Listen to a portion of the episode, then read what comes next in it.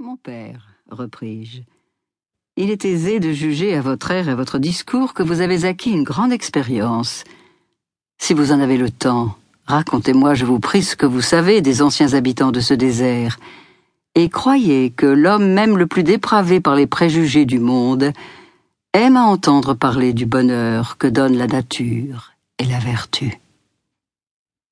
Alors, comme quelqu'un qui cherche à se rappeler diverses circonstances, après avoir appuyé quelque temps ses mains sur son front, voici ce que ce vieillard me raconta. En 1726, un jeune homme de Normandie appelé Monsieur de Latour, après avoir sollicité en vain du service en France et des secours dans sa famille, se détermina à venir dans cette île pour y chercher fortune. Il avait avec lui une jeune femme qu'il aimait beaucoup et dont il était également aimé. Elle était d'une ancienne et riche maison de sa province, mais il l'avait épousée en secret et sans dot, parce que les parents de sa femme s'étaient opposés à son mariage, attendu qu'il n'était pas gentilhomme. Il la laissa au port Louis de cette île, et il s'embarqua pour Madagascar dans l'espérance d'y acheter quelques noirs et de revenir promptement ici former une habitation. Il débarqua à Madagascar vers la mauvaise saison qui commence à la mi-octobre, et peu de temps après son arrivée, il y mourut des fièvres pestilentielles qui y règnent pendant six mois de l'année et qui empêcheront toujours les nations européennes d'y faire des établissements fixes. Les effets qu'il avait emportés avec lui furent dispersés après sa mort, comme il arrive ordinairement à ceux qui meurent hors de leur patrie. Sa femme, restée à l'île de France, se trouva veuve, enceinte, et n'ayant pour tout bien au monde qu'une négresse, dans un pays où elle n'avait ni crédit ni recommandation. Ne voulant rien solliciter auprès d'aucun homme après la mort de celui qu'elle avait uniquement aimé, son malheur lui donna du courage. Elle résolut de cultiver avec son esclave un petit coin de terre afin de se procurer de quoi vivre. Dans une île presque déserte, dont le terrain était à discrétion, elle ne choisit point les cantons les plus fertiles ni les plus favorables au commerce, mais cherchant quelques gorges de montagne, quelque asile caché où elle pût vivre seule et inconnue, elle s'achemina de la ville vers ses rochers pour s'y retirer comme dans un nid.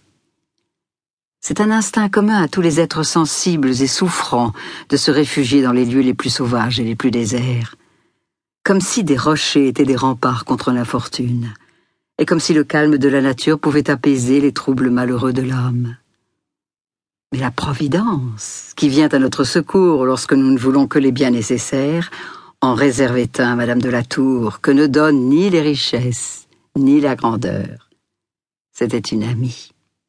Dans ce lieu, depuis un an, demeurait une femme vive, bonne et sensible. Elle s'appelait Marguerite.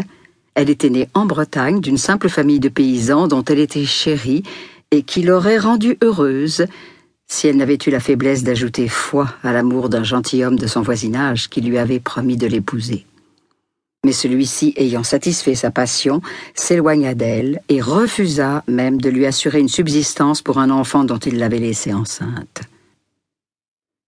Elle s'était déterminée alors à quitter pour toujours le village où elle était née et à aller cacher sa faute aux colonies, loin de son pays, où elle avait perdu la seule dot d'une fille pauvre et honnête, la réputation.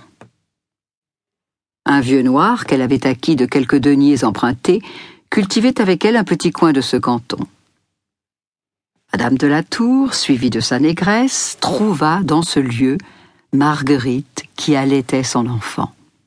Elle fut charmée de rencontrer une femme dans une position qu'elle jugea semblable à la sienne.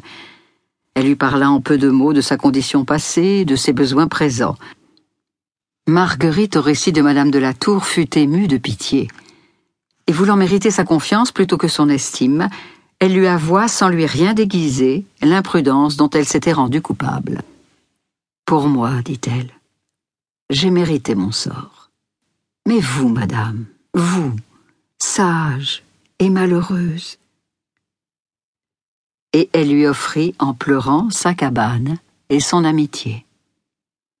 Madame de la Tour, touchée d'un accueil si tendre, lui dit en la serrant dans ses bras ah, Dieu veut finir mes peines, puisqu'il vous inspire plus de bonté envers moi qui vous suis étrangère, que jamais je n'en ai trouvé dans mes parents.